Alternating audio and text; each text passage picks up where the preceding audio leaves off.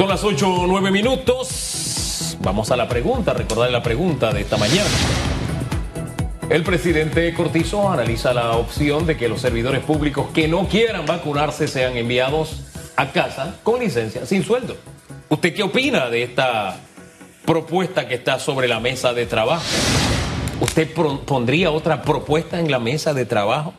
¿Mm? No sé. Use el hashtag radiografía. Vamos a ver qué dice el presidente del Colegio Nacional de Abogados, cuál es el punto jurídico por esta posible medida que está siendo analizada por el órgano ejecutivo. Don Juan Carlos Araúz, buen día. Buen día, don Hugo. Buen día, Félix. Buenos días. Acompañarles. ¿Qué tal? ¿Cómo amanece? Con entusiasmo, una semana. Oye, entonces demuéstrelo, de regale una sonrisa de oreja a oreja, eso, así. Don Félix. Muy bien. Usted había hecho la pregunta. Sí, eh, presidente, iniciamos con, esta, esta pregunta. Lo que anunció el mandatario Laurentino Cortizo con relación a las personas, a los funcionarios públicos que no han recibido las dosis contra la COVID-19, o mejor dicho, que no se han querido vacunar. Ellos serían enviados a casa con eh, licencia sin sueldo. Su punto de vista. Sí, bueno, miren, quiero comenzar puntualizando varias cosas. Eh, la pandemia es una realidad, los muertos de la pandemia son una realidad que nadie puede ocultar. Por lo tanto, el combate o la lucha del Estado hacia la pandemia también es un tema que tiene que mantenerse en activo y en constante evolución. Sin embargo, cuando eh, se trata de medidas restrictivas, este tema ya ha sido zanjado desde el punto de vista del debate judicial. La Corte Suprema de Justicia en nuestro país señaló que sí es posible restringir libertades, sin embargo, esa restricción de libertades tiene que tener eh, un contrapeso, es decir, una justificación. Y esto en asocio a la resolución 1 de la Comisión Interamericana de Derechos Humanos que indicó que toda decisión restrictiva tiene que tener la mejor evidencia científica de por qué la restricción de algún tipo de derecho. En el caso de los vacunados y no vacunados, entraña otro, otro elemento adicional y es lo siguiente. Eh, nadie puede ser obligado a vacunarse. Y sin embargo, esa decisión tampoco puede causar que alguien sea discriminado por su decisión de no vacunarse. Cuando la Comisión Interamericana de Derechos Humanos se refirió a la mejor evidencia científica, eh, se refiere a lo siguiente. Si durante largos meses de la pandemia se comprobó que eh, eh, efectivamente lavarse las manos, utilizar gel alcoholado, la mascarilla, la pantalla, producía y produce un resultado de protección, al igual que la vacuna, aquí entraría un tema de respuesta científica ¿Qué nos garantiza de que la mejor eh, evidencia científica se inclina por la vacunación y no mediante un procedimiento complementario como las medidas de autoprotección? Esa distinción entre ambos mecanismos es la que obviamente produciría en un momento determinado el razonamiento de cuál desplaza una frente a la otra en un debate eh, de imposición o, de restricción.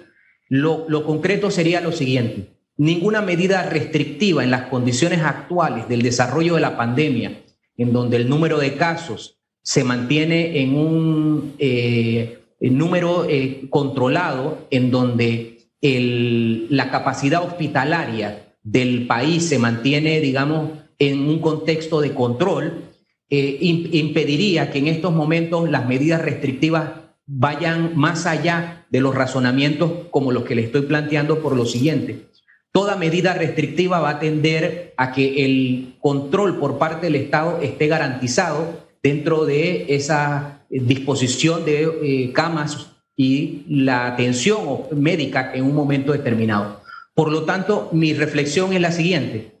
Estamos en una condición de la pandemia, que es una realidad, en donde no existiría ningún elemento eh, eh, que, haga un razonamiento de eh, a, meritar una restricción. Y el debate de cuando un derecho constitucional frente a otro se encuentra estrictamente eh, en colisión, es donde estas reflexiones van a entrar a, tomar partido y mi posición sería la siguiente.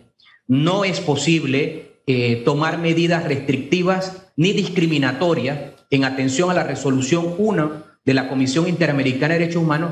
Inclusive esto aplica no solo para el tema de vacunados o no vacunados, sino inclusive las recientes iniciativas sobre tener un dispositivo en donde se pueda consultar quién está vacunado y quién no. Es decir, no se puede producir a la luz del derecho como tal, de, la juridicidad del país y de, la comunidad interamericana puntualmente, nada que provoque discriminación y eso todos debiésemos eh, tenerlo presente. Sin embargo, este planteamiento jurídico no debe entenderse nunca como que nosotros podemos eh, aminorar eh, la gravedad de la pandemia, ni mucho menos ignorar el avance o el crecimiento repentino que en un error o en una situación de, de mala conducción produzca inclusive los aumentos que conlleven más adelante a las restricciones como tal.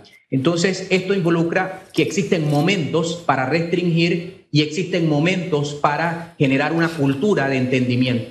Nuestro país necesita una cultura de entendernos en donde cada quien que tiene a, una persona fallecida, a un conocido, alguien que sufrió la hospitalización de manera grave y el solo hecho de, verse expuesto al contagio y sus consecuencias implica colocarnos en los zapatos de otro, generar una cultura en donde nosotros mismos tenemos que promover la vacunación. Yo me he vacunado porque estoy convencido que la solución científica nos debe permitir volver algún momento a la normalidad. Sin embargo, este es un tema de entendimiento social, no de imposición, no de restricción eh, en la medida que el Estado se atribuya un derecho por encima de razonar con el ciudadano. Atravesamos largos meses de zozobra, preocupación, se entiende la, visión de las autoridades en un momento determinado, pero el equilibrio de derechos implica que la sociedad también se implique. Y quiero finalizar este, este, esta intervención con lo siguiente. Recuerdo claramente al principio de la pandemia, cuando las sanciones a los infractores del toque de queda conllevaron desfiles con las escobas a sus hombros y sanciones en donde el, eh, se, vio que existía un exceso. Sin embargo, esas sanciones fueron aplaudidas por la sociedad en el momento de incertidumbre que hubo y eso nos coloca obviamente a que ahora, en este momento de, de, de mediana tranquilidad, nosotros seamos sensatos en la medida de qué tipo de soluciones se plantean para enfrentar un problema que nos atañe a todos. Sin embargo, la irracionalidad ni la desproporción pueden ser nuevamente escenarios de solución en nuestra eh, sociedad, porque la emotividad con la cual se aborde esta situación provoca divisiones porque hay frustración, mm. porque hay desencuentros y porque hay una serie de situaciones colaterales que no tienen nada que ver con la convivencia en sociedad y es el punto obviamente con el cual estos debates realmente se zanjan. No son los tribunales los que van a determinar si usted y yo podemos entendernos en armonía y ser buenos vecinos. El ser buenos vecinos es una disposición individual de cada uno de ayudar y de, meter el hombro para sacar adelante eh, la colectividad. Y ese es el punto realmente medular de esta situación, más allá de los, de los elementos jurídicos que obviamente son necesarios porque el Estado de Derecho se delimita por frontera. Sin embargo, hoy día yo lo que apelo es al volver a esa conciencia ciudadana de buen vecino, de buen compañero, y en esa medida nosotros podemos ser constructores de una solución eh, eh, más estable a largo plazo que obviamente las imposiciones o restricciones de carácter jurídico. ¿Cómo lograr ese entendimiento de buenos vecinos sin que tengamos que llegar a un momento catastrófico para tomar decisiones extremas. Porque lo que usted nos plantea es esto. Yo me he vacunado, dijo usted, porque creo que es el mejor mecanismo para llegar a, a la normalidad, para recuperar la, normalidad, ¿verdad? Eh, pero para llegar a esa normalidad necesitamos que un porcentaje X de personas se vacune para protegerse, seguir cumpliendo con las medidas de bioseguridad, para evitar que se siga propagando el virus y que el virus se siga haciendo más fuerte. Cuando lleguemos a ese nivel, entonces tendremos una inmunidad colectiva. Ahora, esa inmunidad colectiva peligra por quienes dicen, ¿sabes qué? Yo no me quiero vacunar. Hay gente incluso que hoy todavía sigue negando que existe el virus, que haya una pandemia. Entonces, esas personas ponen en riesgo que alcancemos la inmunidad comunitaria y por ende que volvamos a esa normalidad, a esa normalidad por la que usted aboga. Entonces, lo, que me parece, lo, que me parece peligroso es que tengamos que llegar a hospitales colapsados, a no tener médico, a qué sé yo, para entonces tomar una medida, hombre, que racionalmente, como dice usted, deberíamos tomar. ¿Cómo lograr ese nivel de raciocinio en este momento? ¿Qué pondría usted sobre la mesa? O para decirlo de otra manera, el gobierno analiza el tema este de las licencias en sueldos. Además de esta posibilidad, ¿qué otras posibilidades usted pondría sobre la mesa como una herramienta de trabajo para entrar a ese, esa convivencia de buena vecindad de la que usted nos ha hablado? Sí, yo, yo primero me preguntaría si en todas las dependencias eh, estatales eh, se mantendría, por ejemplo, en las, las instalaciones sanitarias el gel alcoholado, el jabón, eh, las mascarillas, las pantallas. Es decir, si nosotros hemos creado, eh, fortalecemos esa cultura de eh, la autoprotección dentro de las propias dependencias estatales como una primera medida, en donde obviamente también entraña la revisión individual. Mucha gente está olvidándose que todavía es necesario utilizar la mascarilla, el gel alcoholado, la pantalla y las medidas se van relajando. Si, si el ciudadano no quiere medidas restrictivas, que vuelvo y señalo, a la luz de la gravedad de la pandemia, están permitidas las restricciones de acuerdo al pronunciamiento de la Corte y de acuerdo a la resolución de la Comisión Interamericana. Si no queremos restricciones, todos tenemos que llegar a un momento de ceder individualmente pequeñas cuotas de colaboración en la cultura individual, en la cultura personal, en la autoprotección del individual y del entorno en el que nosotros convivimos. Si el ciudadano no toma conciencia que la autoprotección es la medida más eficaz para evitar la imposición y la restricción, obviamente el debate cuando las autoridades tengan que tomar decisiones, ya hay una ya hay un el precedente está marcado. ¿Tendrá validez restricciones? si a la luz de la gravedad de la situación son eh, eh, necesarias. Sin embargo, no, lo que no, no, puede haber es una, un pensamiento anticipado, don Hugo. Es decir, ante la probabilidad que el número de casos vuelva en incremento como eh, hace un año, las medidas se hagan proyectando una posibilidad. Es decir, solo la restricción tendrá que darse sobre la realidad y obviamente hablar sobre la realidad implica ¿Qué, ¿Cuál fue el papel individual de cada ciudadano para llevar a cabo eh, eh, eh, la colaboración colectiva?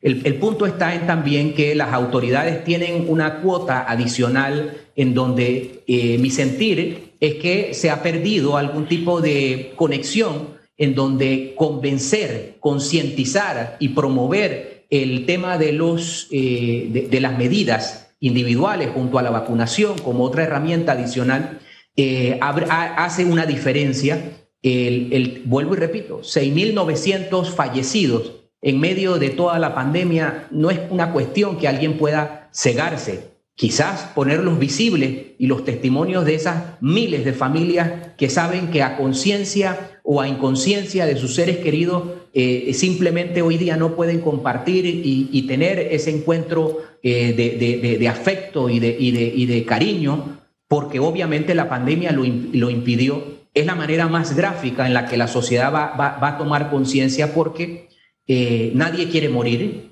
y nadie quiere ser víctima de, obviamente de lo desconocido.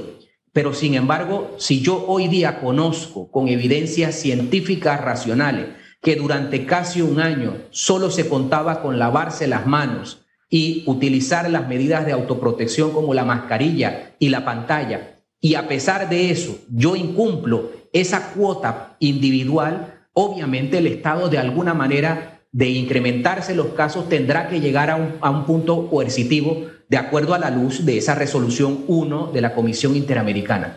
¿Cuál es el punto de equilibrio? Entendimiento y voluntad de aportar. La sociedad no puede polarizar esto como si fuese un debate de carácter político, en donde las instrucciones o las recomendaciones o las directrices que salgan del Ejecutivo se transformen en un debate de, gobierno u oposición. Esto no es gobierno u oposición. Los muertos no tienen partido hoy día y por tanto nosotros tenemos que saber que eso es una realidad. Sin embargo, yo sí soy eh, eh, muy consciente que en la medida que el diálogo o, en el tono, el tono de las instrucciones, recomendaciones que salgan del Ejecutivo determinan muchísimo de la voluntad con la que, los ciudadanos puedan eh, tener mayor conciencia. No es un discurso de, confrontación el que va a hacer que nosotros salgamos de la pandemia, porque ningún país del mundo ha salido de la pandemia, por lo tanto Panamá no va a ser el primero bajo las condiciones, obviamente, de limitaciones de vacuna, la concientización social. Sin embargo, el razonamiento personal es el que obviamente nos va a llevar a un mayor nivel de entendimiento, porque la, razón tiene que imponerse de la siguiente manera.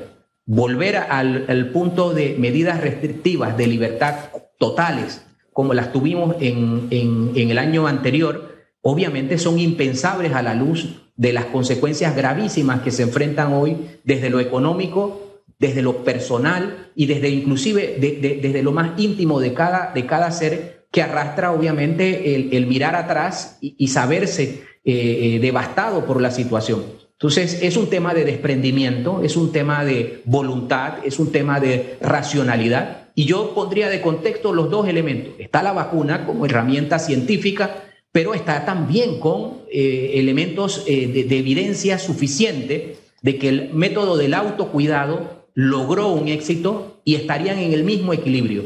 ¿Por qué habríamos perdido la voluntad de promover el primer método frente al segundo? son las respuestas obviamente que tienen que esclarecerse y ponerse en un contexto de querer eh, que nuestra sociedad deje la turbulencia de, eh, reactiva en torno a lo que se dice o lo que se proyecta cuando nosotros estamos en una condición de que el debate de, por trivialidades no nos conduce a nada y el debate de simplemente la aspiración a tener nuevamente una vida bajo control es la meta de todos. No hay ciudadano en este país que no quiera que nosotros restablezcamos nuestros puntos de partida eh, con, con, estabilidad. Eso no está en este momento y la incertidumbre de las nuevas variantes y, las condiciones obviamente de que la variante eh, anterior vuelva a repuntar por un descuido, por una imprudencia, también se mantiene latente. Es decir, el Estado tiene que seguir proporcionando los insumos tiene que seguir generando la cultura del lavado de manos y el autocuidado. La vacunación tiene que seguir promoviéndose. El ciudadano tiene que dejar de lado eh, su visión individualista y pensar en sus hijos, en sus familias, en sus padres y en su entorno personal como una forma de contribuir. Y esa es la razón. O sea, esto es vivir en sociedad. Todo lo demás que sea de tribunales de justicia y argumentaciones teóricas es un debate que para la sociedad no trae ningún tipo de solución, entendiendo lo siguiente, don Hugo. Ningún pronunciamiento judicial se va a producir a corto tiempo por los tiempos en los que la justicia funciona. Por lo tanto, pretender que esto nos lo vamos a llevar a los tribunales de justicia es simplemente eh, eh, eh, desviar la atención del real problema, en donde la conciencia ciudadana es el problema y la conciencia real de un individuo para con su familia y para con su comunidad es la situación que todos debiésemos tener presente en este momento. Abogado, se nos escapa y se nos va el, tiempo, pero es importante, antes que se nos vaya, el tema de la selección de los magistrados suplentes quedó todavía la comisión especial evaluadora a entregar un informe o no sé, el Ejecutivo a hacer eh, esta designación específicamente de los suplentes. Si nos puede actualizar qué ha pasado en las últimas semanas. Lo, que, lo que ocurre, don Félix, es que en el caso de los suplentes no hay una recomendación como tal, toda vez que el listado que de los posibles eh, seleccionados para este cargo es muy limitado y lo que se hace es que se remite de la base del órgano judicial el listado total de los que pertenecen a la carrera judicial, quedando en el Ejecutivo la discrecionalidad de seleccionar de ese listado total. Es decir, no hay un procedimiento eh, individualizado en materia de suplentes por el limitado número de individuos que pueden aplicar para ese cargo. Es decir, no hay una lista corta como ocurre en, los magistrados principales, los candidatos principales. Pasa la totalidad de nombres de individuos que forman parte de la carrera judicial. Bueno, Juan Carlos, gracias, gracias por toda esa orientación esta mañana. Que tenga muy buen día. Hasta luego. Juan Carlos Araúz, él es presidente del Colegio Nacional de Abogados. De verdad que para meditar sus declaraciones, ¿no le parece, don Félix? Sí, porque todavía hay dos bandos fuertes, el bando científico que le hace el llamado a la ciudadanía que se apliquen eh, las dosis contra la COVID-19 y está el bando jurídico que habla de legalidad, de inconstitucionalidad. Y lo importante aquí es llegar a un consenso y que la población reciba las dosis contra la COVID-19. Ya yo recibí las mías. Sí, y me gusta que él diga yo me vacuné. Porque hay gente que ante la emotividad y la pasión con que algunos reaccionan prefieren guardar silencio, ¿no? Usted dígalo, porque usted al comentar que usted se ha vacunado de alguna forma se convierte en un testimonio para que el convencimiento colectivo de alguna forma nos contagie a todos. Yo creo que Panamá nació del entendimiento. Lo decimos, nacimos del entendimiento de dos grupos que se mataban en el campo de batalla. Y creo que el entendimiento es posible si tomamos como norte que queremos volver a esa normalidad y que tenemos que, como dijo don Juan Carlos, ceder, todos ceder un poco para lograr ese, ese entendimiento y eh, al final que prevalezca el derecho que es, está por encima del resto de los derechos el derecho a la vida. Ese es el derecho primigenio. Son las 8.31 minutos. Pausa y regresamos con algunos de sus puntos de vista.